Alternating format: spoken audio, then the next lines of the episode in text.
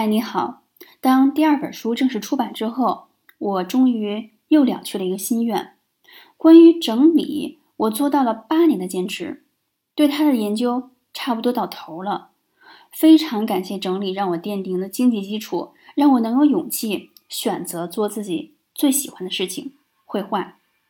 接下来的后半生，我打算像周国平所说的，能成为一个眼中闪烁兴趣光芒的人。让兴趣而非功利成为我生活的动力。我会减少不必要的工作，把时间多花在学习艺术、构建精神世界上。活这么多年，我总是在工作，总是努力赚钱攒钱。现在能做和赚钱无关的事情，是很奢侈的。我终于奢侈一回了。